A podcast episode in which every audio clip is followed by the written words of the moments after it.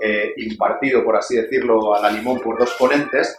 En aquella ocasión nos, nos hablaron de la figura cinematográfica de Churchill y hoy vienen a hablarnos del, del general Pato. Bueno, Javi es eh, licenciado en Derecho, director de la revista Desperta Ferro. Y, Goyo, ¿dónde estás? Aquí, abajo. Él es licenciado en Geografía y se dice apasionado de la historia. Hoy nos van a hablar sobre la figura del general Patton. Eh, como habéis visto en la convocatoria, habla del general Sangre y Agallas y jocosamente sus soldados decían nuestra sangre, pero sus agallas. Ellos nos van a contar mucho más y si le damos un aplauso.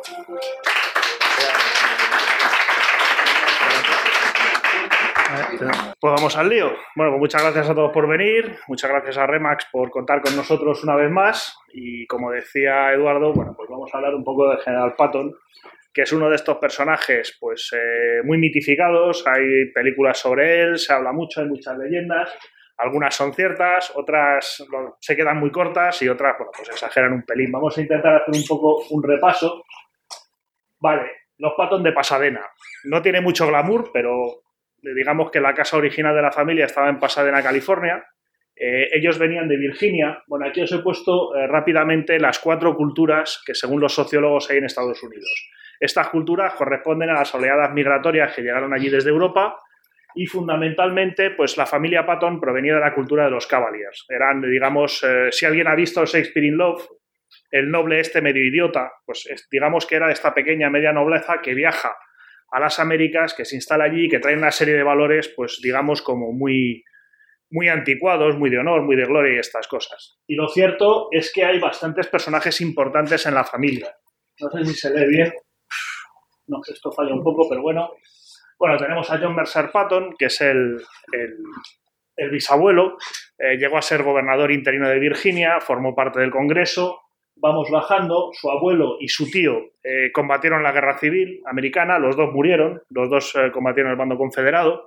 Esto va creando una mística familiar que luego nos vamos a encontrar bastante con, con Patton.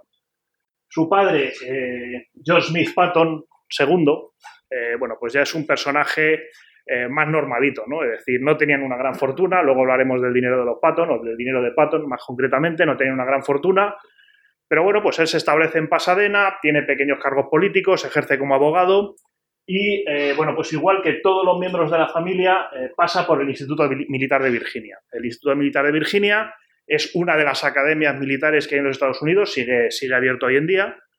Y, eh, bueno, pues parece que era tradición familiar, ¿no? De hecho, fue la casa madre de muchos oficiales confederados durante la Guerra Civil. Entonces, toda la familia había ido pasando. Llegamos hasta George Smith Patton, su hermana, Anna Wilson Patton, y otro personaje que, del que hablaremos es de Beatrice Ayer Patton. Beatrice Ayer fue hija de un industrial de Nueva Inglaterra, eh, se había dedicado al sector farmacéutico, al sector textil, pues una persona eh, con muchísimo dinero y que va a tener mucha importancia también dentro de lo que es la, la familia. Vamos para allá. Bueno, esta es la casa de Lake Vineyard en, en Pasadena, tenemos una foto de Patton de niño, parecía un tío simpático. Pero ya se le veía las mujeres. Sí. Luego se convertirá en un callo. Eh, Patton se va a educar en casa hasta los 11 años. Es un niño que tiene muchísimos problemas de educación, de hecho aprende a leer y escribir muy tarde. Eh, todos sus textos, incluso con 60 años, eh, muestran unos errores de caligrafía absolutamente espectaculares. Y de hecho él dirá en un momento, ¿no? Cualquier idiota puede deletrear una palabra del mismo modo una y otra vez, pero hace falta imaginación y es mucho más distinguido para, como hago yo, deletrearla de diferentes maneras. O sea, él mismo se va a reír de su propia dislexia, eh, claro, en una época en que la dislexia no era algo tan evidente, es decir, no se diagnosticaba como ahora eh, niños muy pequeños, sino que, en fin, era una cosa bastante más complicada. La familia Patton, bueno, vemos el padre, la madre, el chaval y la hija, que va a ser, eh, la hermana, va a ser un elemento importantísimo en la carrera de, de George Patton. Es decir, las mujeres van a estar orbitando alrededor de él constantemente. Academias.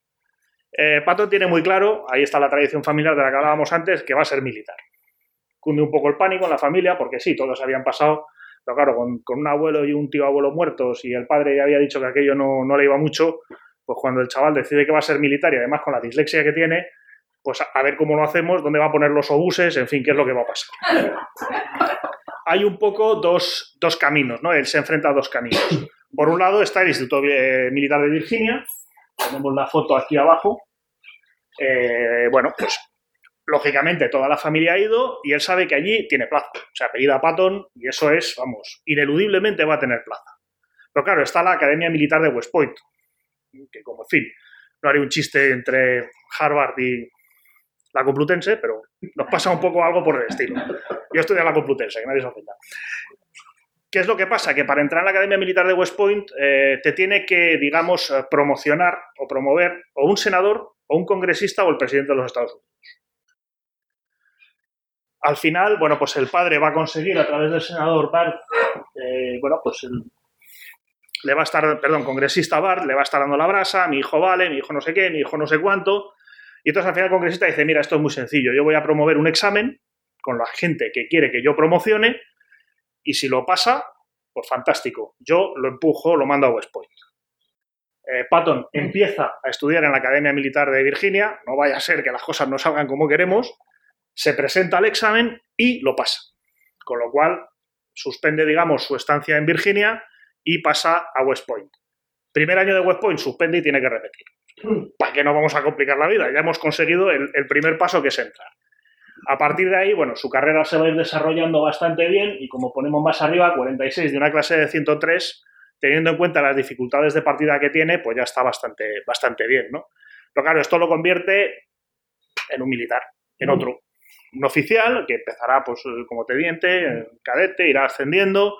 En fin, esto no, no parece que. No, no parece carne de conferencia, la verdad a estas alturas. Si hace alguna cosa curiosa, inventa un sable. El último sable que utilizó la caballería americana es de 1913 y se llamaba el sable Patton, precisamente porque él lo diseñó. Eh, además, elige la caballería, que es una de estas armas que, bueno, pues sí. No- decadencia. pro- promueve acción, promete acción, pero poco más. Y eh, participa en los Juegos Olímpicos de Estocolmo en 1912, en la categoría de pentatlón. Está un poco la idiosincrasia familiar. El pentatlón de la- moderno, tiro, natación, esgrima, hípica y carrera a pie, carrera campo a través. ¿no? Ahí tenemos un poco las posiciones en las que quedó. Parece que el tiro no se le daba bastante bien, pero lo Bueno, demás... hay, hay una anécdota porque tuvo ahí un poco de problemas con los con otros participantes porque, y con los jueces, porque él decía que había dado bien, que, que había pasado justo por donde otro había disparado. A, a mí no me... podía haber sido, porque me, me extraña que haya quedado 21 cuando los demás se iban muy bien.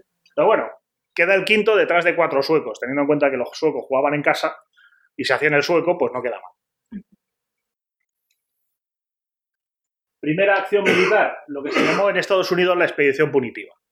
El señor que tenemos aquí a la derecha es Pancho Villa, todo nos suena revolucionario mexicano, todo muy romántico, pero Pancho Villa, además de hacer la puñeta al gobierno mexicano, de vez en cuando cruzaba la frontera y le hacía la puñeta al gobierno norteamericano. Y claro, el gobierno norteamericano pues no estaba muy por la labor. Y al final se decide organizar en 1916 una expedición que entre en México y a ver si nos quita de encima la lacra esta eh, de una vez por todas. ¿Quién ponemos al, pues, al mando de esta expedición? Pues en este momento el general John Blackjack Pershing. Eh, Blackjack lo llamaban así no por. ¿Eh? No por el juego. no por el juego, sino porque venía de mandar el décimo regimiento de caballería, un regimiento de soldados negros. Y lo llamaban así un poco para fustigarlo un poco. Eh, Pershing se ve al mando de esta expedición y tiene, eh, bueno, pues organiza su cuartel general y tiene un tal Patton que yo quiero ir, que yo quiero ir, que me lleves, que además estás saliendo con mi hermana, coño, llévame. Efectivamente, eh, tiene un, digamos, un romance, se compromete con Anna Patton, ahí tenemos un poco la importancia del personaje. Pershing había perdido a su mujer muy poco tiempo antes en un incendio, en uno de las, eh, digamos, barracones, en uno de los campamentos militares en los que vivían. Y bueno, pues Patton se cuela eh, como capitán, totalmente ilegal, porque ya había sobrepasado Pershing la gente de su. la gente que se podía llevar. Pero bueno, pues al final se lleva a Patton, no sé si para alegarse a la hermana o para callar al hermano o para que lo dejaran en paz. Y allí que van para México. Bueno, eh, ¿qué hace Patton? Pues ya vamos a ver un poco su, su carácter, ¿no? Todo lo hemos visto en la película, con la pistola y todo eso. ¿Era capaz de utilizar una pistola? Pues sí. Tenemos un poco el incidente de la, de la Hacienda San Miguelito. Eh, Patton, eh, digamos que estaba en misiones de descubierta, es decir, mandaba pequeños grupos de hombres, en este caso con una, una escuadra de 10 hombres, lo que vendría a ser un pelotón pequeño, subidos en tres camiones, eh, bueno, pues en uno de los pueblos de la zona eh, descubren que en la hacienda de San Miguelito estaría Julio Cárdenas, que era uno de los lugartenientes de Villa. No tiene órdenes concretas, pero ya vamos a tirar para allá a ver si hay suerte y damos jodido. Eh, cuando llegan a la hacienda, él consigue en los vehículos pues llegar por una zona desenfilada, es decir, que no se puede ver, la rodean, allí se produce un tiroteo donde Patton, en pleno estilo cowboy, saca sus pistolas, se lía a tiro, los soldados también. Se armó la balacera. Efectivamente, ¿no? escena digna de un western en la que mueren cuatro villistas, entre otros eh, Cárdenas. ¿no? El, digamos que la relevancia no solo ya nos muestra el carácter de Patton, o sea, es decir, no se va a echar atrás, eh, él es capitán, podía haber pedido refuerzos, podía haber hecho mil cosas, se podía haber hecho el loco, no solo que está allí en primera fila, sino que además es la primera ocasión en la historia en que se utiliza infantería motorizada, es decir, infantería que llega al combate en vehículos a motor para bajarse del vehículo y combatir en el propio, digamos, eh, lugar de objetivo. ¿no? invención de aquí el amigo. Se acaba eh, la guerra, bueno, la expedición de México y empieza la Primera Guerra Mundial. ¿A quién nombran comandante en jefe de la Fuerza Expedicionaria Americana? A Pershing. ¿Quién se le pega como una lapa? Patton. Esta vez sí, oficialmente, formando parte, digamos, del, cuartel general de, Pershing como ayudante suyo, y su primera misión va a ser supervisar el entrenamiento de los soldados americanos. Estados Unidos en esa época tiene un ejército profesional ridículo, entonces para ir a la Primera Guerra Mundial hay que reclutar un montón de gente y hay que entrenarlos. Se hace un primer repaso en Estados Unidos, se los mete en un barco, no se les entrena mucho en Estados Unidos porque están los submarinos alemanes en, camino. Entonces, si van a hundir el barco, mejor que estén sin entrenar, ahorramos recursos y ya los, los, vamos entrenando en Francia, ¿no? Y Patton, bueno, pues se ve un poco al frente de, este entrenamiento, de, estas, eh, de esta actividad se ve al frente de esta actividad. El problema... 50 flexiones. 20 burpees.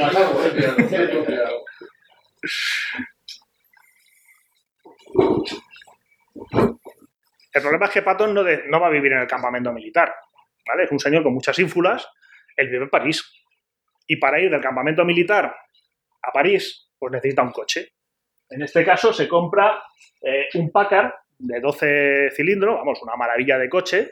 Es un mero capitán, hay coroneles y generales que van pues, en los autobuses militares o como bien buenamente pueden, él es un capitán y eh, bueno, pues se compra el supercoche. Tenemos una carta que escribe a su mujer en la cual le dice, por favor, ingrésame el dinero en la cuenta tal porque me voy a comprar un coche.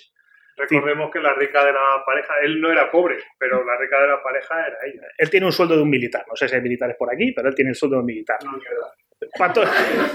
Patton, va a ser un mantenido toda su vida. Es decir, él vive del dinero de su mujer. Y su mujer... ¿Eh?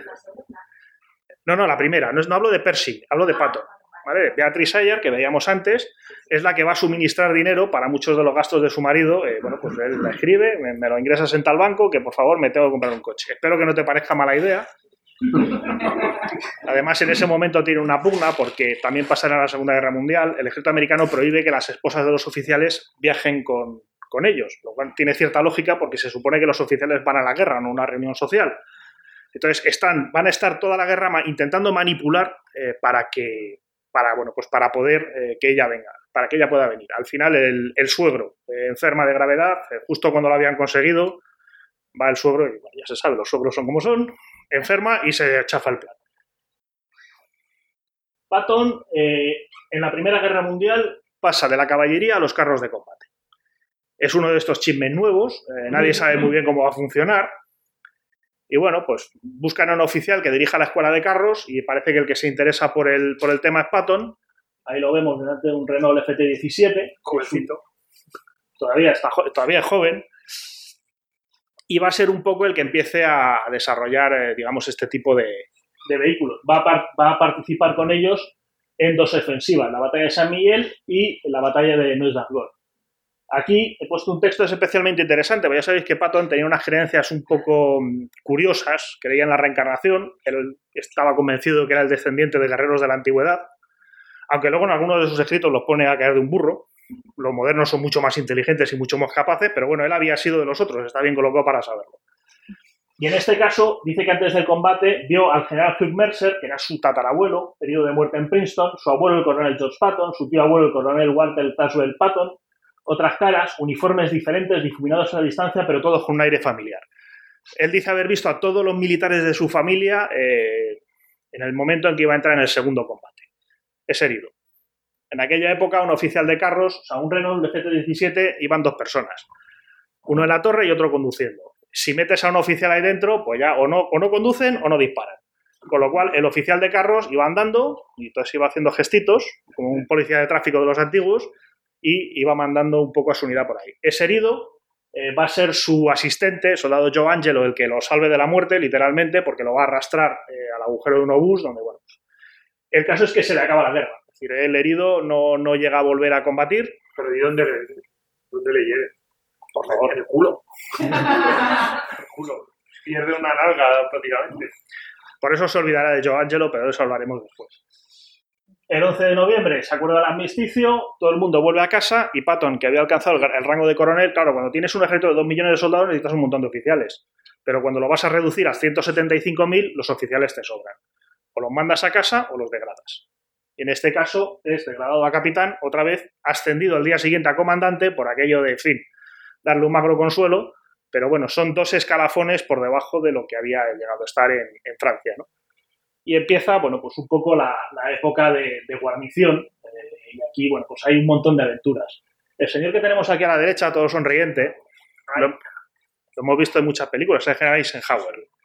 En Camp Meade coinciden los dos. Eh, Patton tiene algo más de fama, Eisenhower es un perfecto desconocido, de hecho estaba en West Point cuando se produce la guerra, con lo cual no ha llegado a combatir, que ya se sabe que en los ambientes militares lo de tener campaña y no tener campaña ya marca una diferencia, y los dos sufren literalmente una serie de aventuras. Es decir, eh, bueno, pues eh, en Cambir, por ejemplo, eh, un día les da por ahí y desmontan un carro de combate entero y luego lo vuelven a montar y funcionaba, lo cual tiene cierto mérito, pero bueno, pues les dio por ahí, cogieron unas pinzas, unos alicates, unos y ya, vamos a desmontar el carro a ver qué pasa.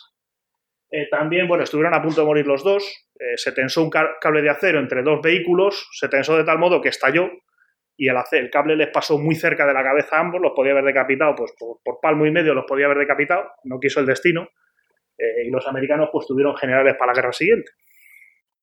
¿Qué más tenemos? Ah, les da por, por salir en busca de bandidos, bueno, esto es puro pato.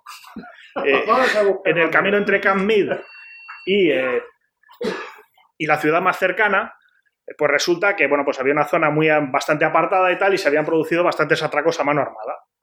¿Qué hace Patton? Coge Eisenhower, le dice, a ver, vete para acá, nos subimos a un coche, nos hacemos pasar por simpáticos paisanos, a ver si nos intentan atracar y nos liamos a tiros con los bandidos. Lo increíble es que Eisenhower se dejara.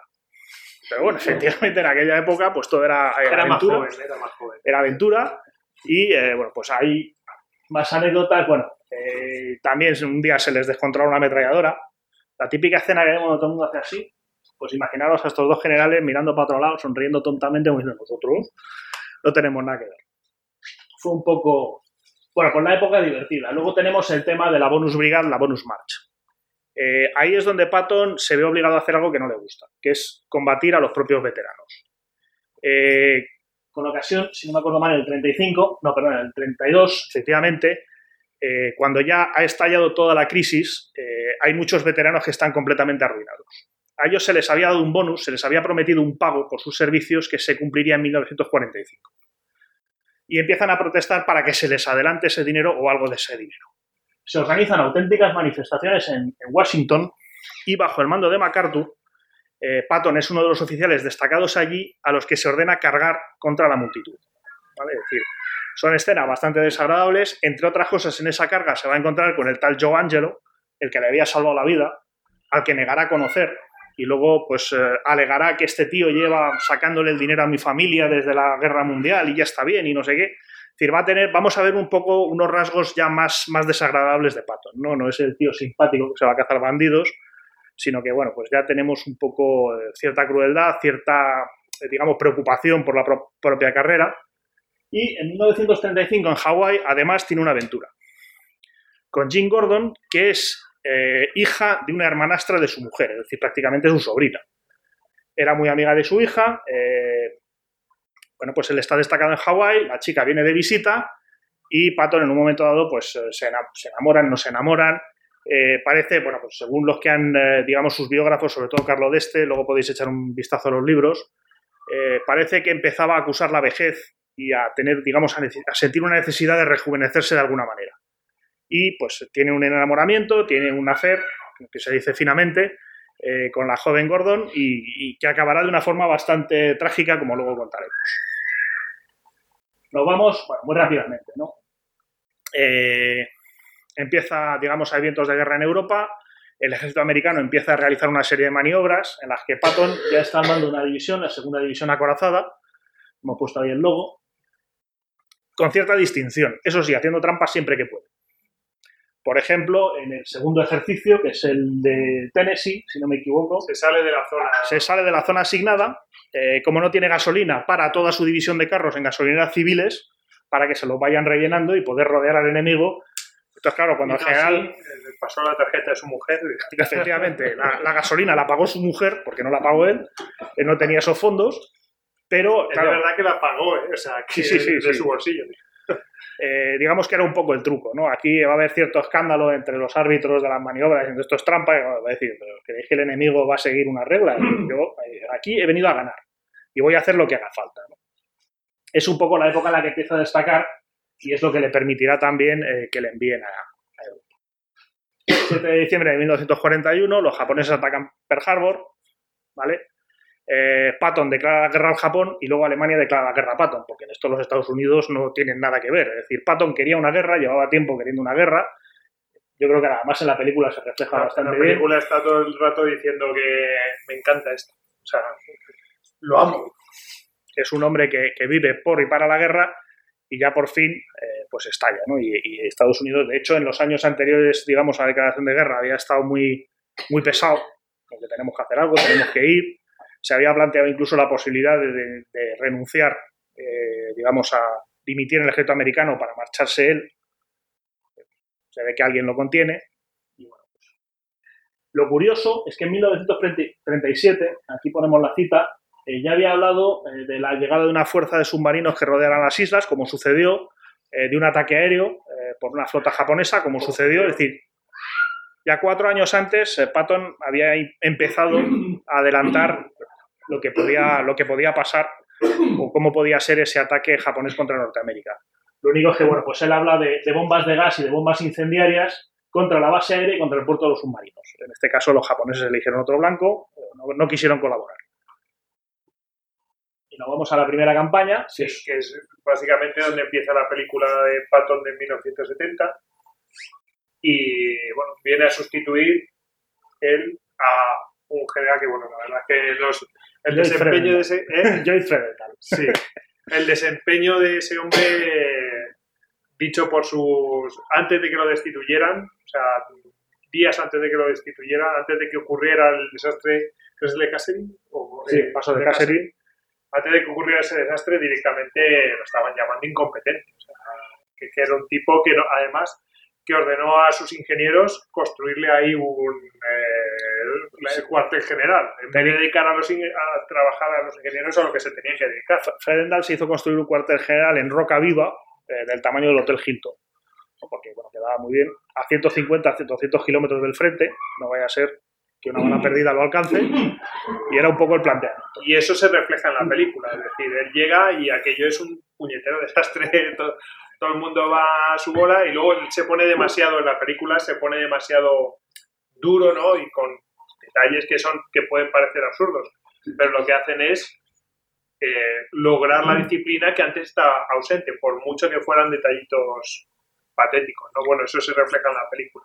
Luego explicaremos algún detalle curioso de la película también. Bueno, el caso es que Patton llega, llega a África eh, por Marruecos, desembarca en la Fuerza Oeste, es el que la dirige, y se queda, ¿por qué, ¿por qué está disponible? ¿Por qué no está en el frente directamente? Porque a Patton, con una fuerza importante, casi un ejército, eh, se le tiene junto a la frontera del Marruecos español, porque en ese momento se tiene miedo de que Franco decida por fin unirse al eje y entonces decida fastidiar a la fuerza norteamericana que ha aterrizado en, que ha desembarcado en el norte de África. ¿no?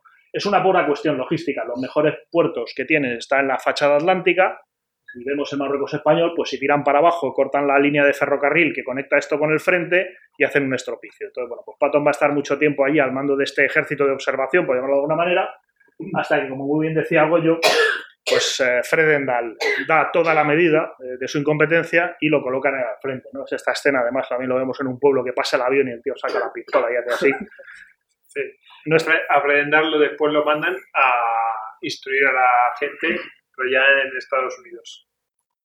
Y aquí tenemos un poco, bueno, pues el desastre de Kasserine que comentaba eh, el Goyo, y sobre todo, bueno, la única, casi la única ofensiva que va a dirigir Patton personalmente en el norte de África es la del Guetar, 23 de marzo, 3 de abril. ¿Por qué es importante? Porque Rommel se había ido el 9 de marzo.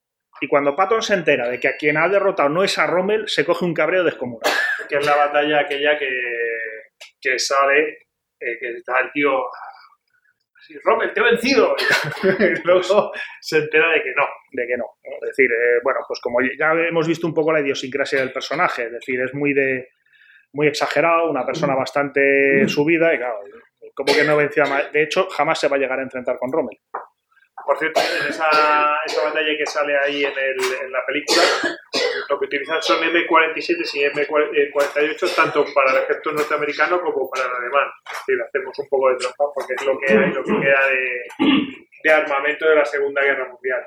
Y aquella escena, no estoy seguro si se grabó en Almería o cerca de Pamplona. Pero vamos, buscaron escenas, o sea, lugares eh, en España para grabar. Y aquí tenemos, aparece en la película también un personaje bastante curioso, que es el general Omar Bradley. Si os acordáis de la película, es el tío con cara de simpático, de, bon, de bonachón, es el, el, oficial que está siempre como jefe, que está como su jefe de Estado Mayor, tanto ahí en Sicilia, que le dice, Patón no sea bruto, Patón no puedes hacer esto, Patón no hagas lo otro. Eh, Omar Bradley, que además es el, fue el asesor histórico de la película, es un hombre que siempre odió profundamente a Patton. Y además, eh, no, no, tanto lo masacró a él en, en, en, la película, sino que se coloca él en un papel eh, que no tenía para nada, ¿no? Eh, bueno, pues según los periodistas de la época, a Bradley le crean la ficción de que es el, el general del pueblo, el que habla con los soldados. otro biógrafo, como es L.A. Marshall, que es una autoridad en, en, estas campañas, dice que era un tío estirado, frío, antipático, que bueno, textualmente, los, los GEI, en fin, los soldados americanos, eh, son las siglas de emisión del gobierno, Government Issue, que es como los americanos llamaban a sus soldados. No era muy tierno, pero es lo que había. No se vieron impresionados por él en absoluto, apenas lo conocían. No es una figura llamativa y no se relacionaba mucho con las tropas. La pretensión de que el soldado medio lo tenía idealizado es un sinsentido. Ni, ni tan siquiera causó algún tipo de impresión y desde el punto de vista de los hombres no podía compararse con Patton. O sea, si nos fijamos un poco el papel que interpreta Bradley en la película, ahí tenemos un... Bueno, se dio un poquito de maquillaje por aquello de quedar un poco mejor, ¿no?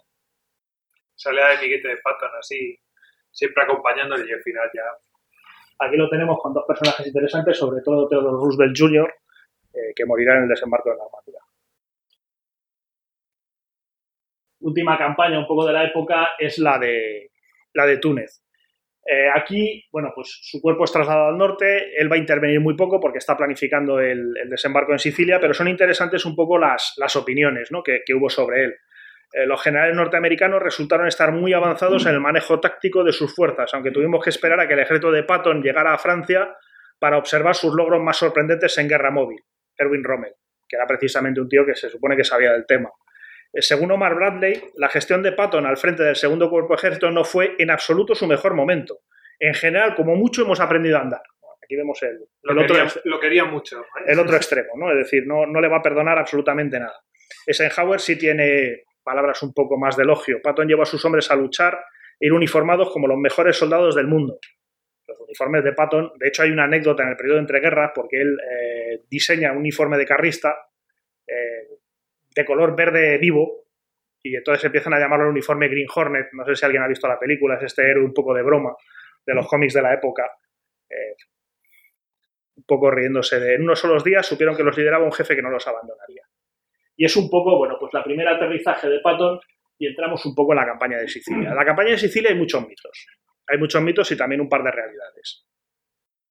El primero es la oposición entre Patton y Montgomery. Esta lucha que vemos en la película, Patton y Montgomery no se tragan, se odian cordialmente. Sí es cierto que Patton odiaba a Montgomery, pero Montgomery nunca llegó a preocuparse por Patton. Es decir, bueno, pues Patton era un señor que estaba allí y Montgomery era normalmente el que ganaba, porque tenía más rango o porque tenía más suerte. El primer conflicto es la llamada carretera 124. Eh, si lo vemos, bueno, pues las tropas británicas habían desembarcado aquí y las americanas aquí. y los dos necesitaban la carretera para ir hacia arriba. Y la carretera se había asignado primero a los americanos. Con lo cual estaba, Patton estaba encantado, dice, yo tiro para arriba hasta Palermo y luego me meriendo mientras los... Porque Montgomery iba a subir por la costa directamente hasta Messina para cortarle la... Mientras los británicos están atajados en la costa, yo me llevo el premio. ¿Qué hace Montgomery? Manipula y se queda con la carretera. ¿Qué hace Patton? Se coge un cabreo de narices, vuela a ver a Montgomery, lo llama de todo menos bonito, vamos a llegar a un acuerdo, dice que no, que la carretera es mía y que tú te desvíes y te busques la vida. Tenemos esas escenas en la película. Al final eh, será Patton quien llegue primero a Messina.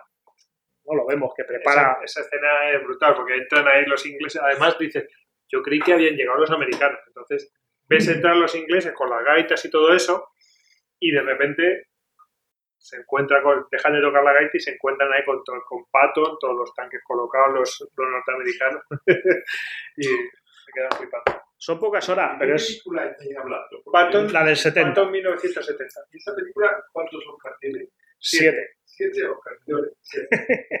Buen intento, Fernando.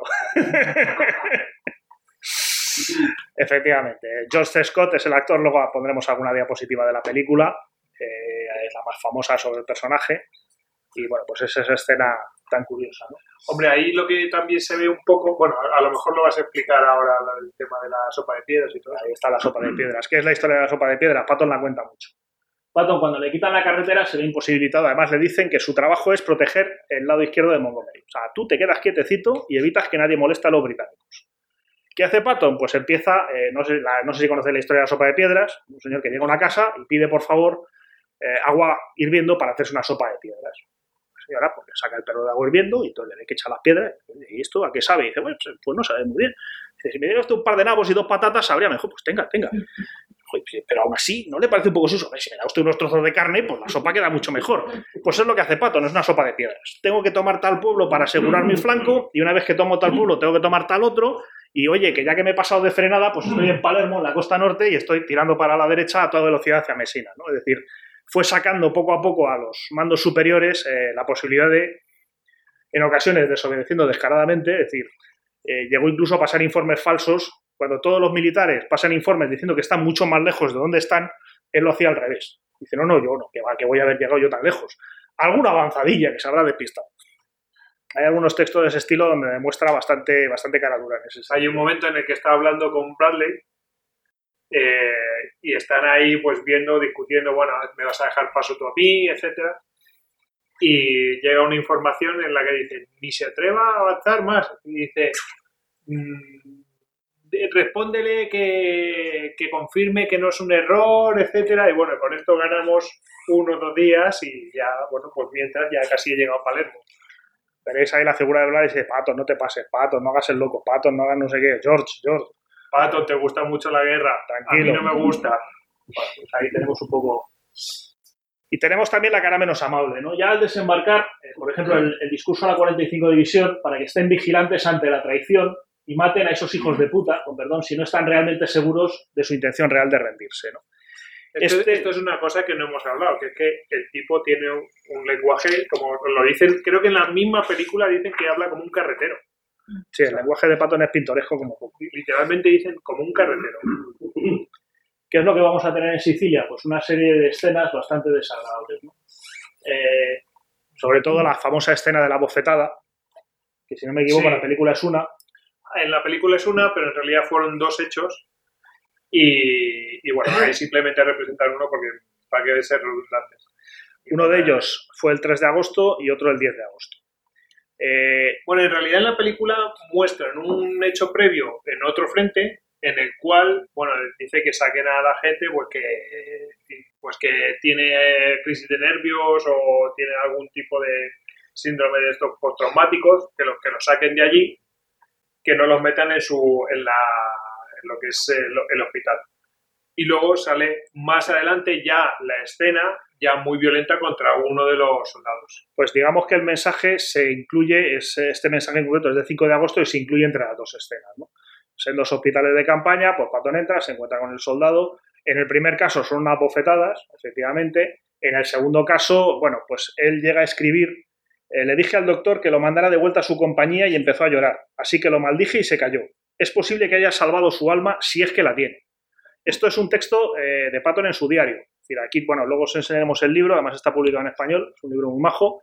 eh, la guerra como la viví, que son los comentarios del propio Patton, eh, editados por su mujer, con lo cual ya pasaron un filtro. No me quiero ni imaginar, luego veremos alguno más. No me quiero ni imaginar lo que este señor debía de escribir por las noches en su diario sobre las cosas que le pasaban. Sí, porque él, él dice unas cosas que son... El caso es que, bueno, según, según los testigos, el segundo incidente impli- implicó pistola, maltrato físico, es decir, una serie de cosas. Esto va a quedar un poco en el aire, eh, porque realmente va a tardar bastante en llegar oficialmente a conocimiento de Eisenhower. Eisenhower se entera bastante rápido, pero bueno, mientras no haya nada oficial, eh, Eisenhower va a intentar acallar a la prensa, que está allí, digamos, a los corresponsales de prensa, Bradley Entre- no corrió, o sea, no informó directamente. Exactamente. Eh, Eisenhower se reunirá con la prensa, intentará que la cosa se mantenga, digamos, eh, perfil bajo. Lo que van a ser los, los corresponsales eh, en la zona, eh, pues sí, van a cumplir un poco eh, esa misión de secreto. Es un general muy valioso, no podemos permitirnos perderlo, etcétera, etcétera, etcétera.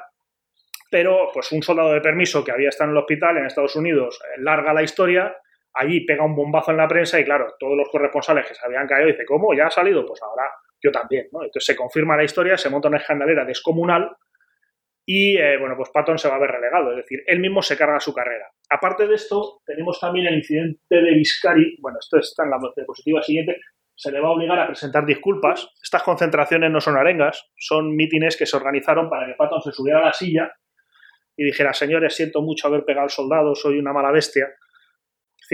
Se llegó a un punto eh, bastante, bastante, bastante grave. ¿no? Eh, la carta de Eisenhower dice, debo cuestionarme tu buen juicio y tu autodisciplina en tal medida que dudo de tu utilidad en el futuro. No olvidemos que eran amigos. Ninguna de las cartas que he tenido que escribir en mi carrera militar me ha causado la angustia de esta, pero te aseguro que semejante conducta no será tolerada en este teatro de operaciones, sea quien sea el culpable. No es el único incidente. Eh, también hay incidentes eh, de soldados italianos rendidos que son eh, fusilados. Hay crimen, ya estamos en la línea del crimen de guerra, no lo hace él directamente, pero hemos comentado su arenga a la 45 División. Eh, sus comentarios van a ser bastante crudos en otras unidades, es decir, eh, de- del estilo de, pues mira, cuanto menos prisioneros hagamos, menos gente tenemos que alimentar, eh, cosas por el estilo. De hecho, en este caso, los 73 soldados que citamos aquí, eh, que son dos en la ciudad de Viscari en dos ocasiones, en dos tandas, son, son masacrados, eh, lo que escribe Patton eh, ordena a Bradley que ordene al oficial responsable del tiroteo que certifique que los muertos eran francotiradores o habían intentado escapar o lo que fuera. En todo caso, están muertos, así que nada puede hacerse. Es decir, este tipo de actitud le va a crear bastantes problemas. Esto, el ser permisivo con oficiales, eh, uno de sus, eh, digamos, oficiales más, más cercanos será pillado por la censura en cartas a su casa, pues contando cosas que son secreto militar, y cuando Patton es informado, no, hombre, por Dios. Y la cosa sigue, esto, en fin, empieza a labrarse una carrera... eh, Hoy hubiera sido, vamos, un criminal de guerra, vamos. Sea, Lo de los italianos fusilados y el otro encubriéndolo de, bueno, ya están muertos, ¿qué vamos a hacer? De hecho, bueno, digamos que los biógrafos posteriores eh, llegan a acusarlo a alguno de ellos directamente de incitar al, crimen de guerra. Aparte de eso, bueno, pues tenemos algún comentario jugoso sobre los sicilianos. Debido a que el siciliano dedica la mayor parte de su vida a estar sentado, parecería natural que después de miles de años les hubiera dado tiempo a concebir asientos confortables. Pero no, se sientan en las piedras, en el barro, en cajas o en cualquier cosa salvo en sillas. Y estos son los amables comentarios de Patton sobre la gente que, que- con la que se Y encontraba. cómo hace la comida, cómo hacen la comida, la salsa eh, para la pasta, que restriegan los tomates contra cualquier cosa que encuentren para hacer la salsa de tomates. Como te lo estás imaginando y dices, contra que los restriegan contra las paredes. Sus utensilios de comida han mejorado ahora que pueden utilizar nuestras latas de gasolina de 19 litros. Sí, dice que se hacían las sartenes con las Sí. latas de gasolina. El caso es que Patton se queda fuera de la gran operación de la guerra, ¿no? que es el desembarco de Normandía. Esto consigue tanto éxito con sus salidas de tono que automáticamente queda descartado. Omar Bradley, que era su jefe de Estado Mayor, es decir, su subordinado, pasa a ser jefe del primer ejército americano y después del grupo de ejércitos norteamericano en Francia, es decir, se convertirá en su superior, lo cual también dará lugar a jugosas discusiones. Y eh, a él lo mandan, en primera instancia, lo mandan eh, al, al- al este de Inglaterra a dirigir un ejército de mentira, eh, lo hemos visto también en la película. En la película sale ahí que está, bueno, se establece en, en una residencia y le viene a visitar, no sé si el ayudante de Eisenhower o le viene a decir, mira, tú vas a hacer esto y da gracias de que todavía siguen contando contigo, estate quitecito y a lo mejor cuentan contigo más en el futuro. Ahora vas a estar quitecito y vas a ser el señuelo eh, nuestro. Y por parte de los alemanes están diciendo, lo tienen aquí, será por algo, bueno, pero ha caído en desgracia. No te creas eso, eso es propaganda para engañarnos. No sé si alguien ha visto una película El ojo de la aguja. También es un espía que descubre que los, todos los tanques que están ahí ali- alineados están hinchados, ¿no? Son, son hinchables. Pues ese fue el ejército de Patton durante muchos meses, hasta que se rompe el frente en Normandía, y ahí tenemos esa, es el, el tercer ejército de Patton, que entra en Francia, entonces organiza ya su gran cabalgata por Francia. Gestor de movimientos era bueno. eh, y bueno, pues organiza, digamos, un poco la, la gran ofensiva, ¿no? Aquí este es el momento donde, bueno, él va avanzando a lo bestia y Montgomery está atascado en Caen. Claro, Montgomery él está atascado. recochineándose a tope. avanza y entonces nos vamos a encontrar un poco con la situación del, del frente europeo cuando llega el invierno. ¿no? Esta cabalgata de Patton lo que lleva a todo el mundo es a pensar que, bueno, que para Navidad la guerra está terminada, que los alemanes están derrotados, en Navidad estamos todos en casa, eh, venga, tira para adelante.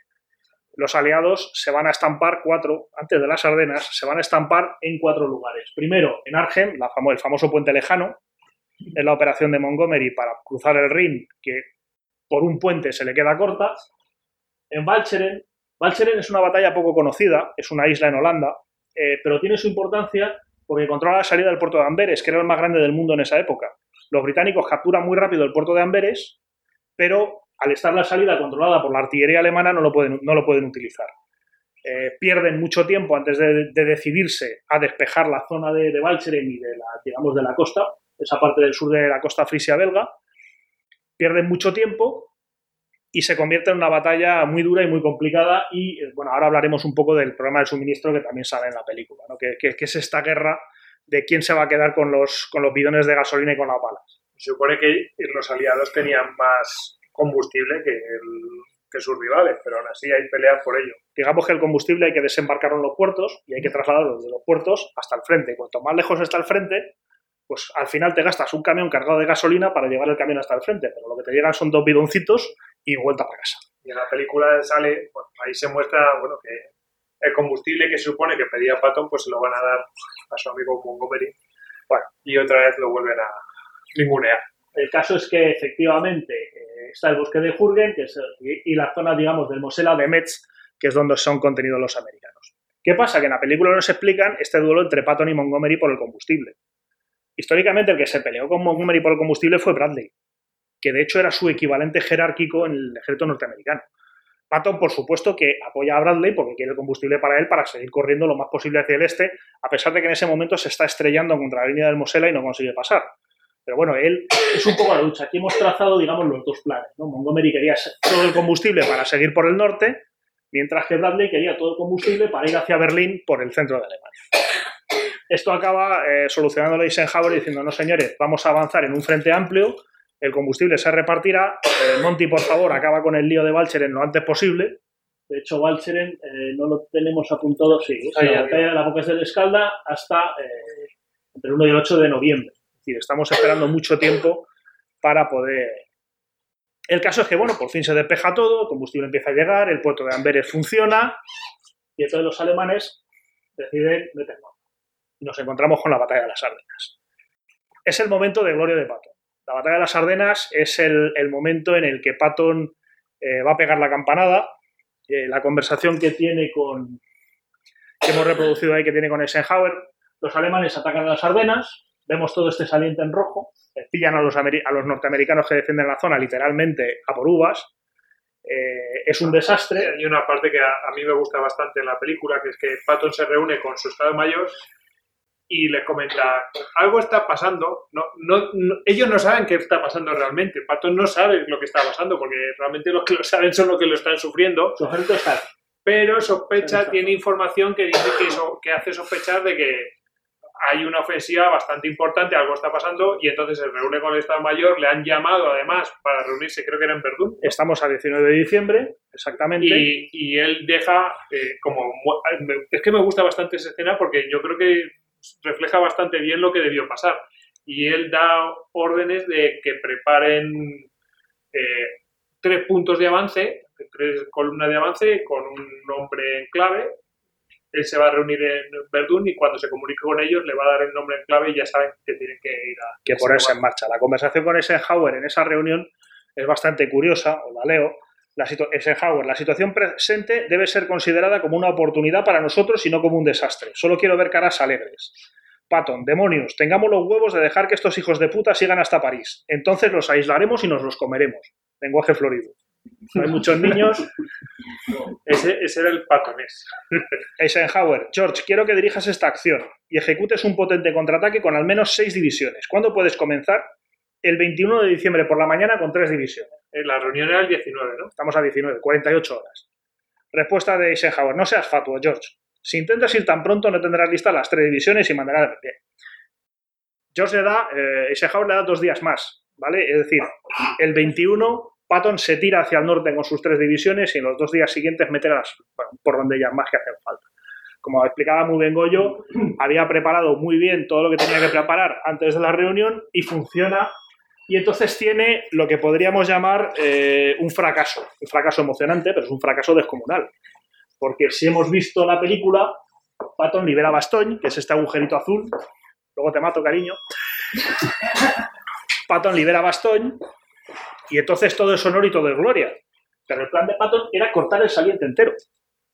Con lo cual, en realidad, fracasa estrepitosamente. No consigue ir más allá de Bastogne. En esa zona se va a liar una, con una serie de combates durísimos. Van a estar semanas peleándose con los alemanes. Sí, de hecho, dice que le- él mismo dice que fue aquello un infierno. Que, que realmente la campa- el momento más álgido de Patton, que es este momento que libera a Bastón, se lleva toda la gloria, es por el que es recordado, es, su, es un fracaso tremendo.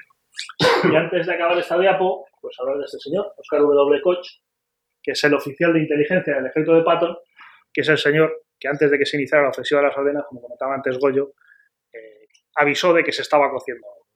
Y bueno, la, la- la cuestión es, bueno, lo, lo que sí que hicieron bien fue, la verdad, rotar, girarse sobre sí mismo, estaban mirando, todo su ejército estaba mirando para un lado y disponer todo y cambiar la vanguardia hacia otro lado es Es una maniobra. una maniobra impresionante.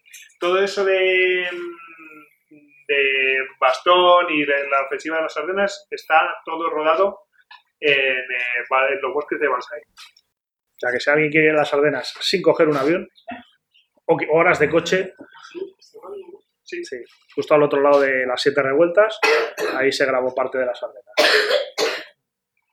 Eh, bueno, tenemos otro de los mitos, es la famosa oración de Patton para que haga buen tiempo, ¿no? Eh, parece que el tío harto de la nieve, de la lluvia y de toda esta porquería, eh, bueno, pues mandó a hacer, o sea, escribió una oración. El caso es que esta oración es de antes de la batalla de las Ardenas y quien la escribe es el reverendo Neil, que es el capellán del tercer ejército. Poderoso y misericordioso Padre, te pedimos humildemente que en tu grandeza limites estas lluvias desenfrenadas con las que tenemos que lidiar. Concédenos buen tiempo para la batalla. Escucha con gentileza lo que nosotros, soldados, te pedimos, que armados con tu poder podamos avanzar de victoria en victoria. ¿Cuál fue la versión de Patton? Señor, es Patton quien te habla. Los últimos 14 días han sido un completo infierno. Lluvia, nieve, más lluvia, más nieve, y empiezo a preguntarme qué está pasando en tu cuartel general. ¿En qué bando estás? Malditas sean la fe y la paciencia. Debes decidir de qué lado estás. Debes venir a ayudarme para que pueda despachar a todo el ejército alemán como regalo de cumpleaños a tu príncipe de la paz. Ese es Patton. ¿Vale? Esto es del día 23 de diciembre. El, 20 el 27, el 27, cuando ya se está ganando la batalla de las Ardenas, escribe: Señor, aquí Patton de nuevo, y me gustaría informar de un completo éxito. Señor, me parece que estabas mucho mejor informado sobre la situación que yo, porque fue este tiempo horrible que maldije el que permitió que el ejército alemán se suicidara. Eso, señor, fue una brillante jugada militar, y me inclino humildemente ante tu genialidad. Ese es el tipo, ¿vale? No es el de la oración bonita eh, que se distribuyó a todo el ejército. Esto, por supuesto, eh, si lo llegan a distribuir, se lo meriendan. Pero eh, de todas formas, en, el- en la película sí que es muy guay que cuando hacen la oración, que bueno, tiene más, piden por favor que les ayude para acabar con sus enemigos, no sé qué. Mejora el tiempo y entonces es cuando dice esa gran frase, eh, pues al final el capellán eh, está en buena relación con Dios, me voy a condecorar. Fue el capellán más condecorado de todo el ejército norteamericano.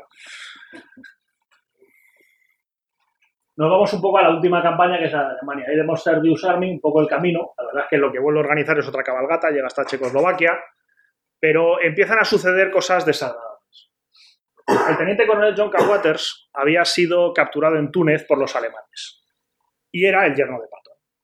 ¿Qué pasa? Que en plena campaña, eh, Patton se entera de que en el campo de prisioneros, en Oflag 13B, en Hamelburg, eh, está encerrado su yerno. Eso está a 60 kilómetros detrás de las líneas enemigas, pero decide organizar un grupo de combate eh, para que vayan a rescatarlo. O sea, literalmente dice, bueno, ya sé que esto es del gobierno, ya sé que tenemos otra misión, pero voy a organizar un grupo, nada menos que estamos hablando 16 carros de combate, 26 senior de infantería, 3 cañones autopropulsados, en total casi 300 hombres. Los manda al OFLAG, eh, llegan allí, eh, descubren que los prisioneros ya se habían revelado, con lo cual, ¿no? Descubren que los prisioneros ya se habían revelado, con lo cual, eh, bueno, pues el campo está liberado, pero su yerno tiene una herida bastante fea en la, en la pierna y no es transportable. El grupo de combate recoge a 250 prisioneros para traerlos de vuelta a las líneas americanas y en el, camino de vuelta son, eh, digamos, sorprendidos y son eh, liquidados por los alemanes. Es decir, no solo está utilizando recursos del ejército americano para eh, salvar a su yerno, sino que además esos recursos del ejército americano, pues la mitad de la unidad es masacrada y los demás son capturados y llevados a un campo de prisioneros. Esto va a causar una impresión bastante, bastante mala, es decir, y va a ser un poco el principio de lo que es la, caída de Patton. Se acaba la guerra, eh, Patton sigue al mando del tercer ejército, se le nombra. Perdona que te interrumpa. En, estos momentos, él está muy endiosado. O sea, ha cogido, ha liberado a Bastón, no sé qué, y, está volviendo a hacer su cabalgada, tal, y está, él se piensa que está por encima del bien vale, y utiliza recursos y vidas de hombres que no debería utilizar de esa manera. En ese momento eh, sus eh, insubordinaciones son constantes, comentarios contra los otros oficiales, eh, está, está, completamente desaforado. Y ya digamos, como gobernador de Baviera, pues va a haber fundamentalmente dos grandes problemas. Primero, tiene que iniciar un proceso de desnazificación, es decir, todos los funcionarios que han sido miembros del partido nazi o que han colaborado tienen que ser, digamos que tienen que ser sacados de sus puestos y tienen que ser enviados a una serie de cursos de desnazificación, que es verdad que es una tontería, pero claro, lo que hace Patton es mantenerlos a todos allí. Entre otros al, gobernador de la, de la región, al, digamos al gobernador civil, que se reúne de nazis notorios. Además, tiene que eh, gestionar una serie de campos de desplazados. Y en una de las visitas que Eisenhower hace uno de estos campos de desplazados con él, descubre que los desplazados, eh, que son judíos que vienen del este de Europa, ciudadanos alemanes, eh, prisioneros de guerra que han sido liberados, siguen estando vigilados por soldados de las SS. Entonces, claro, eh, la, cara de Eisenhower debe ser un papelón. Además, se dedica a despotricar de los judíos todo el rato hasta el punto que en el viaje de vuelta se queja del mal olor, hace parar el coche, sale a la calle y vomita. Todo esto con su comandante en jefe mirando, supongo que bastante alucinado, diciendo, George, ¿cuál es la que me estás liando? Esto le va a llevar un montón de reprimendas, de problemas, hasta que el 22 de septiembre del 45 se permite decir, tal y como yo lo veo, esta cuestión de los nazis se parece mucho a la lucha electoral entre demócratas y republicanos.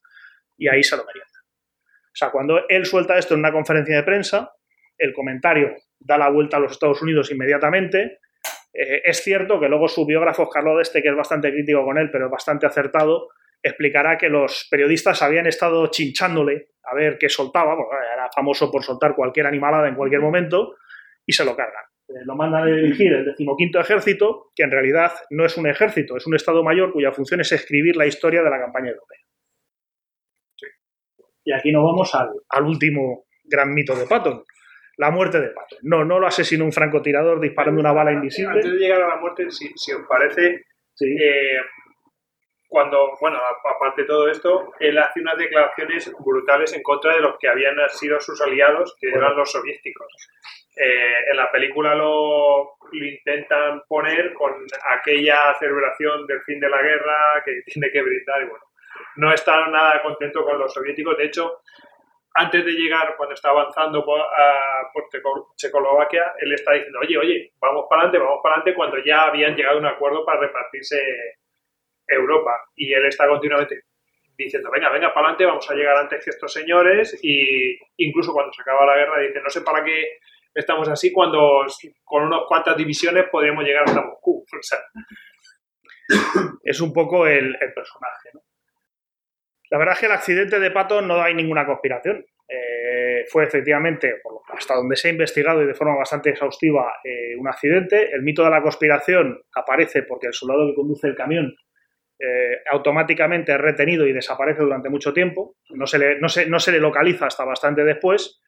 El caso es que, bueno, pues Patton salía de caza, eh, está acompañado de su asistente y del chofer, y en un momento él va sentado a la derecha, es un coche que tiene mucho espacio entre lo que es el, el asiento y el, digamos la mampara, eh, porque claro, cuando uno tiene chofer tiene mampara, que separa el, el- espacio del conductor del espacio de los pasajeros, eh, bueno, pues eh, distrae, él distrae al chofer, eh, mirad cuánto material tirado en el borde de la carretera, parece que el chofer miró para la izquierda y cuando mira para adelante, pues está a 6 metros del camión, pega un frenazo, llega a embestir el camión, Patton se vence hacia adelante, se golpea en la cabeza y se rompe el cuello.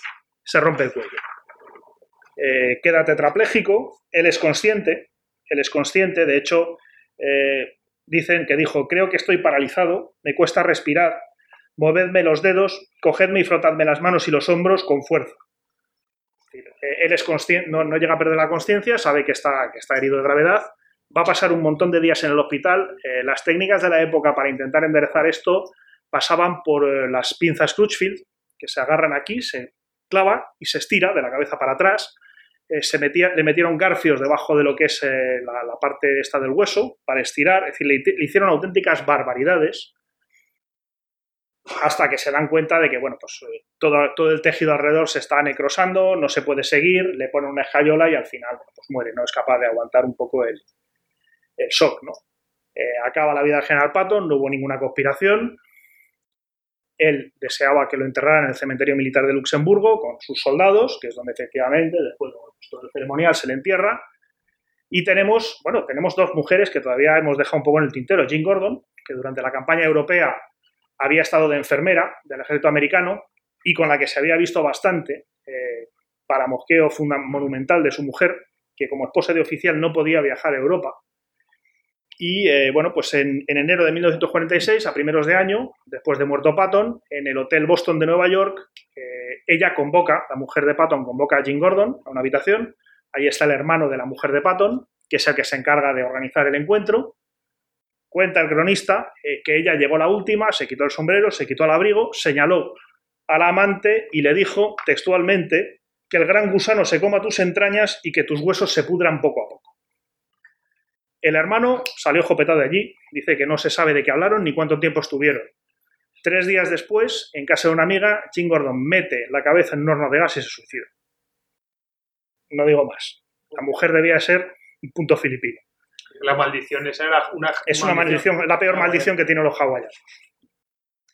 Eh, luego hay leyendas en torno al tema, que si hubo una nota diciendo tú lo- será tuyo para siempre, pero yo llegaré primero, o que el cadáver apareció rodeado de fotos de él, no está confirmado, pero vamos, consiguió, eh, por lo menos debió de meter el, miedo en el cuerpo. Eh, cuando muere en el 53, Beatrice Ayer muere en el 53, un ataque mientras montaba a caballo, ella había pedido que se la enterrara junto a su marido, pero en el cementerio militar americano de Luxemburgo solo se puede enterrar a militares. Con lo cual, ¿qué es lo que había dejado como instrucciones? Que se incinerara su cadáver y que se pusieran las cenizas encima de la tumba de su marido. Cosa que hicieron sus hijos puntualmente, porque tal y como la estaba, mejor que se quede muerta y que no aquí tenemos un poco la, la historieta, pero no quería desvelarlo antes de tiempo. Mira, mira, La- aquí. parece majo. Y la parte cinematográfica, se la dejo ya a Goyo, terminamos. Va, Esta es la película. por supuesto, todo esto no aparece en la peli de 1970. O sea, esta última parte no aparece. Somos mejores que Hollywood. Pues nada, la, la verdad es que esta, yo esta película, la de Patton, yo la vi de pequeño, pero ya, casi no me acordaba. Y el otro día la estaba, pues, ahora como le llaman, revisándola, bueno, Viéndola viéndola ilegalmente por internet. Ahora. Conste que lo busqué en todos los servicios de pago que tengo y no lo pone. He ido yo, lo pago. Lo obligaron. Me obligaron, claro. Bueno, pago Hace dos semanas estaban con en Movistar. Es que yo Movistar no tengo. Tengo Netflix, tengo HBO y tengo Prime Video. Oye, ¿qué más quieres? yo hago todo lo posible. Total, que me, que me puse a verla Ha hecho los deberes, has hecho Y- los deberes, muy bien. Y bueno, el que encarna Patton es eh, George C. Scott y el director es Franklin eh, Snaffer. La verdad es que el director no me suena de nada y, la, y, el, y el actor, la verdad es que me suena por Patton. ¿Vale? La verdad es que es casi hace 50 años y, y bueno, la, la película bueno, pues tiene los medios que tiene. Ya he explicado que bueno, utilizaron, se vinieron a España porque conservaban todavía eh, armamento militar de la Segunda Guerra Mundial. Los tanques Aunque los tanques que salen no son. no son, de hecho utilizan los mismos tanques, hacen un truco muy bueno que están pintados unos de una manera, otros de otra, y los norteamericanos además están camuflados, como están esperando la tapa, pues bueno, pues utilizan eso para ese recurso para, para poder za- zafarse. Em, otra cosa interesante es que utilizan, pues, por supuesto, soldados del ejército español para representar a los soldados de un sitio y de otro. Ya he dicho que ruedan en Almería, ruedan también en, eh, cerca de Pamplona, en la Sierra de Urbasa y, eh, y por supuesto a- aquí en Madrid, en, eh, en la zona de Basaín y también gra- graban en la granja y en otro palacio que ahora no me acuerdo, se llama no sé qué frío, no me acuerdo. Río Frío. Río Frío, Río Frío. Se nota que eres de la capital, ¿eh? Sí. Pero vamos, si ves el- la foto de Río Frío, es que es el palacio del final. Justo del final, ahí está. Bueno, la verdad es que aquí tenéis un poco el Esto es lo que decía de los tanques. Los camuflan así, bueno, parece que. Eh, como veis, hombre, intenta imitar, no se parece realmente, pero intentan sacarle todo el parecido posible, los dientes podridos. Aquí no se aprecia realmente, pero los dientes los tiene un poco podridos y se los ponen ahí, intentan caracterizarlo. La verdad es que la caracterización del pelo y las cejas y eso no chirría, pero bueno, ok.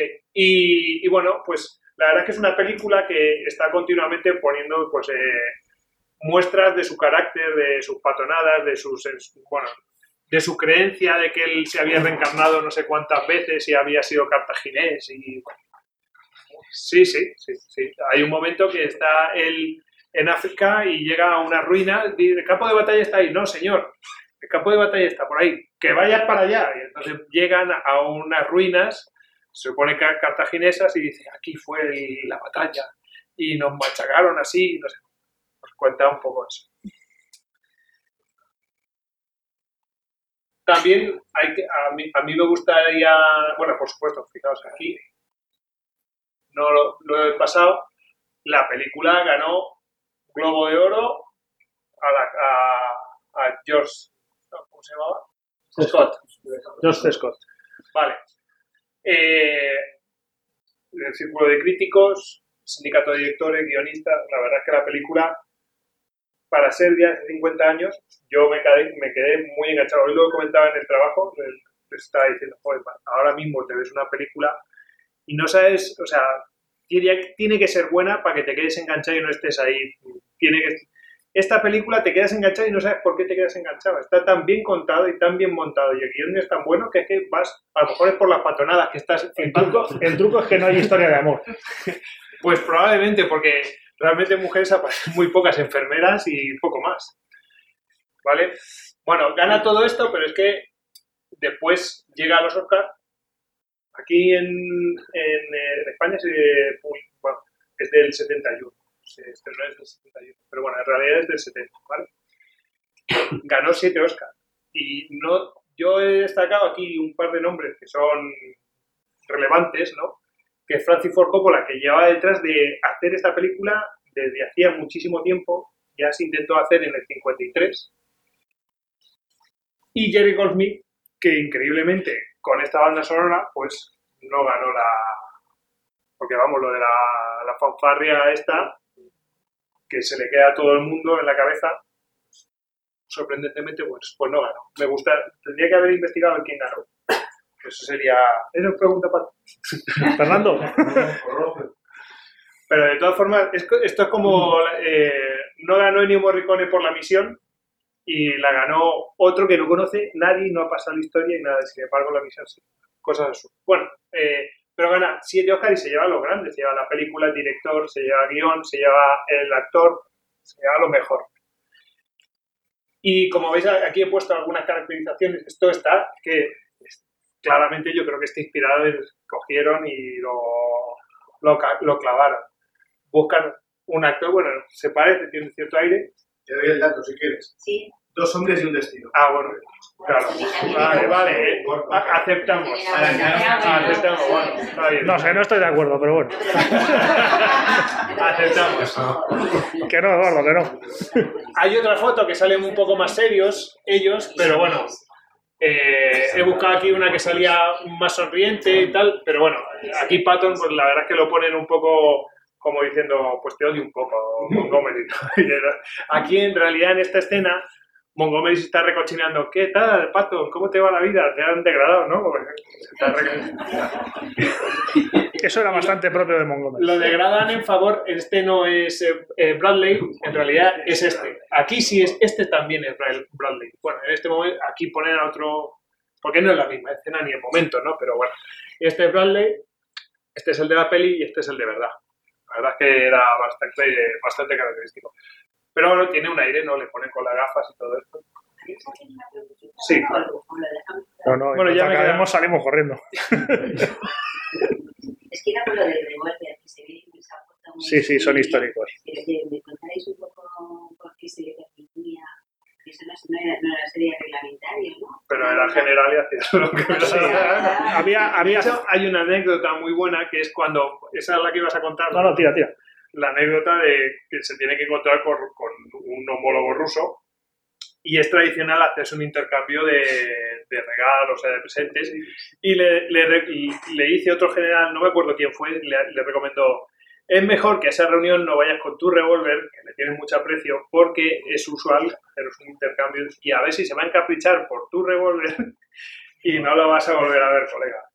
Y me recuerda un poco también a otra película que es la de Danco Calor Rojo, que hay un momento que Arnold Schwarzenegger, se- no me acuerdo del otro actor, pero se intercambian los relojes cuando termina la película y, y uno le da un Rolex, el americano le da un Rolex al ruso y Schwarzenegger le da un bonito reloj hecho en la Alemania del Este. O sea, totalmente timado. Bueno, pues era esa situación. Bueno, En esa película que hace de ruso Schwarzenegger, sí. Que hace ruso. Sí, eso es. Creo que es James Belushi el que hace. El James Sí, Belushi, eso es. Exactamente. Me ha venido Dios a ver, normalmente no me acuerdo de estas cosas. Y buscando la película, buscando la de Patton, di con esta película y dije, uy, esto estaba yo viéndola y dije, esto no, esto no es lo que yo recuerdo cuando era niño. El actor, digo, pero si es este, si es el mismo.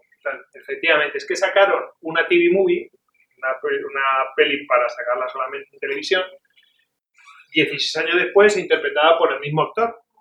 Y toda esa parte que en la película de 1970 lo despachan rápidamente, lo destituyen y sale él andando por los campos segovianos, pasando el perro, Literalmente. y acompañado por Bradley hasta, hasta el límite del pueblo, como en plan, soy tu amigo y te acompaño hasta, hasta que ya te vas hasta el más allá. Bueno, pues Aquí esa parte aquí las, la- las famosas. Aquí lo sacan más, ¿no? Y bueno, pues eh, sacan toda la parte de gestión que tiene él una vez que se convierte en gobernador de Baviera.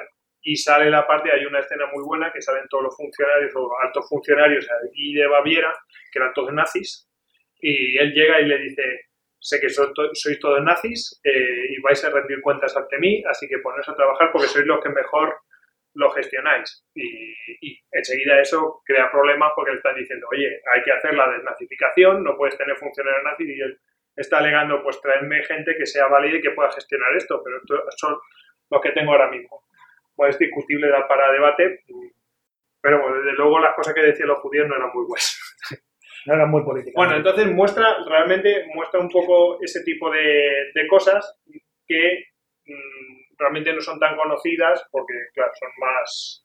Y bueno, muestra también la relación con la mujer, ahí tenéis cuando como posando.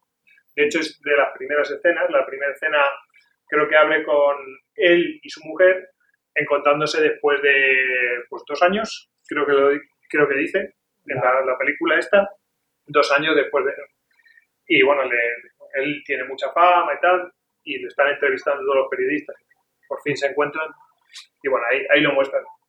Y bueno, pues después su convalecencia, una peli bastante más floja que la anterior. Pero bueno, eh, simplemente para quien quiera interesarse en cómo fueron sus últimos momentos, pues ahí lo puede ver. Y he buscado más, pero no hay más. No hay más. Es que la anterior película, la de 1970, se lo come todo. Es que realmente, ¿qué vas a contar más de Patton si saca las patonadas más grandes en, en esa peli? Y ya está. Con esto y un bizcocho. Hemos. No sé, no sé si hay alguna pregunta. Se, hace- se aceptan preguntas. Hay un montón de patonadas que a lo mejor podemos comentar. Por, por ejemplo, cuando va a reclamarle a Eisenhower no sé qué historia, en plan de, "Es que no puede dejarme lo que sea. Y no le atiende Eisenhower, le, le atiende el ayudante Eisenhower y, y le dice, mira, Eisenhower me ha dejado este mensajito para ti. Que él es el, él es el jodido que va a dirigir esta guerra y no tú. Y le debió decir cojones o algo así. Y lo entendió la primera porque le habló en su mismo idioma. ¿Alguna pregunta? La historia, ¿cómo le ha juzgado al final a este hombre? Pues es lo que hemos ido contando. Ya, Es un personaje muy, muy polifacético. ¿Positivo En general es considerado un héroe. un héroe? Eso es lo que Se murió justo a tiempo. O sea, que al final se consagró un héroe. Pero esto de, eso de rómpase en caso de guerra, que lo cuenta, por ejemplo, el Sargento de Hierro, hacen un comentario que es que yo creo que alguno lo comentó. Este hombre solamente lo podemos utilizar pa- para la guerra, no, no para la paz. Sí, Ah. eso es un, un periodista que dice que Eisenhower lo tenía como un pitbull. En caso de guerra lo soltaba y si no había que encerrarlo aislado. y, y funcionaba muy bien en el Sargento de Hierro que lo dicen. eh, ustedes, eh, creo que es el, el mayor, eh, ay, no me acuerdo el nombre, le dice a- directamente a Clint Eastwood, ustedes es que solamente los tendrían que tener en una vitrina y o que pusiera romper solamente en caso de guerra. Y es que este era un poco así. Cuando necesitan que cabalgue, lo meten en Francia y a cabalgar. A Patton prácticamente nunca lo derrotaron, pero prácticamente, vamos, todo, siempre durante la guerra combatió con superioridad de, miembros, de medios, lo cual no deja de ser un, factor a favor. Es decir, eh, probablemente en la gestión de movimientos rápidos de unidades mecanizadas y motorizadas fue el mejor general que tuvieron los americanos, pero insisto, eh, nunca luchó, nunca tuvo que combatir en inferioridad de condiciones. Siempre tenía más balas, más soldados, eh, más medios, más gasolina, entonces facilita. También es muy interesante ver que el, los, eh, el superior que tenía, más superior que era Eisenhower, realmente tú ves la vida de Pato y, y empiezas a valorar a Eisenhower. Porque ves que Patton era a ver quién controlaba a este tío, quién lo mantiene en orden, y este hombre tenía que mantener en orden a Montgomery, o sea, coordinar a Montgomery. Tenía que controlar a Bradley, tenía que controlar a este, aunque Bradley era bastante manchete, más o menos. Más o menos, más, más- No, patrón, patrón. eh, pero tenía que controlar a todos estos. Y la verdad es que tenía mucha mano izquierda y realmente era un diplomático de la leche. Y bueno, eh, a lo mejor mm, el frente occidental se ganó precisamente porque tenían una persona idónea para ese tipo de trabajo ahí. Hay un momento que creo que le, que le está echando la peta, le está gritando ahí Patton y, y Eisenhower le dice, George, recuerda que yo soy tu jefe. No sé si hay al- alguna pregunta más. Hay una película que se llama Objetivo Patton, que es sobre la posible Sí, es efectivamente. contra, contra Patton. La pregunta es, si eso que te tira, según decís vosotros, según entendéis así, ¿que- ¿quién tenía interés de cargarse a Patton? En la película esa hablan de que había una conspiración para robar como un tesoro o una cantidad enorme de dinero y que está todo eso detrás, si no me equivoco, ¿no? exacto. Sí, hay un- Sí, creo que iba, que, que iba de eso. Lo cierto es que nadie, en el momento que lo mandan a dirigir a los historiadores, ya es totalmente, vamos, inofensivo. Sí, puede escribir una historia de lo más peculiar, porque pueden poner cualquier cosa en ese libro, pero desde el momento que le quitaron cualquier tipo de mando en tropa, que estaba completamente por en ese momento, luego se convierte en un héroe, la biogra- los biógrafos eh, se trabaja mucho su figura, pero a finales del 45 en el ejército estadounidense es tóxico. Es un señor que si te sientas a comer con él en un restaurante y te ve otro oficial, te está jugando la carrera. Entonces realmente a él lo mandan allí a, a, pues a dirigir una unidad de, de historiadores eh, y se acabó. Y yo creo que allá en ese momento no había muy poco que Y pudiera. por entonces tampoco es que hubiera una guerra fría tan declarada. O sea, que tampoco es que puede decir, nos lo quitamos de en medio porque nos va a crear problemas después con los rusos, hay que mantener las cosas tranquilitas. Tampoco es así, nos retiran del mando para que no manden. Creo que tenía 400.000 hombres a su mando y es como, vamos a quitarle estos hombres y lo vas a mandar a... ¿Que le gusta la historia? Pues para allá. Porque además le gusta mucho la historia. Es curioso porque con 11, a los 11 años lo, lo mandan a la escuela y aprende a leer muy tarde y, y que empieza a leer, a devorar cosas de Aníbal y cosas de Julio César y todos estos eh, generales de la antigüedad. Y Eso es porque no había novelas de vampiros claro, a lo mejor esa obsesión, yo, yo digo, esa obsesión con tal, con sus con, con las primeras cosas que leyó y bueno, pues a lo mejor le viene ahí de su, la tardanza. Último, antes de que Eduardo nos eche. Se llegaron a conocer. Sí. Pero Debía de ser una cosa. No, no, se cruzaron. tremenda, ¿no? cada uno no, no llegaron a conversar ni Ah, a tener no una reunión. Yo creo que la gran incógnita ha sido eh, la historia de la Segunda Guerra Mundial. Pero nunca se produjo. Esa es la gran incógnita, pero que es cierto de la posibilidad de que quiso evitar. quiso evitarlo. No, a ver, Rommel está al mando del ejército italo-alemán en África hasta el 9 de, lo teníamos por ahí, hasta marzo, me parece marzo-abril, eh, que en ese momento, eh, digamos que en la campaña en África, Rommel ha ido enfermando, tenía ictericia, tenía problemas de hígado, entonces se le manda a Alemania a recuperarse, que es cuando Patton eh, llega ¿no? a entrar en combate. Y en Francia pasa prácticamente lo mismo. Rommel está dirigiendo la, defensa de Normandía cuando desembarcan los aliados, pero es herido en un ataque aéreo, es enviado a Alemania a recuperarse y es entonces cuando Patton se activa su tercer ejército, con lo cual eh, ahí Rommel no, no tuvo nada que ver. Bueno, hemos traído algunos libros por si queréis consultar. Las revistas son para repartir, el que se quiera llevar alguna puede. Los libros, por favor, me los dejéis aquí, que les tengo mucho cariño. Pero bueno, si alguno quiere ver bibliografía, aquí está.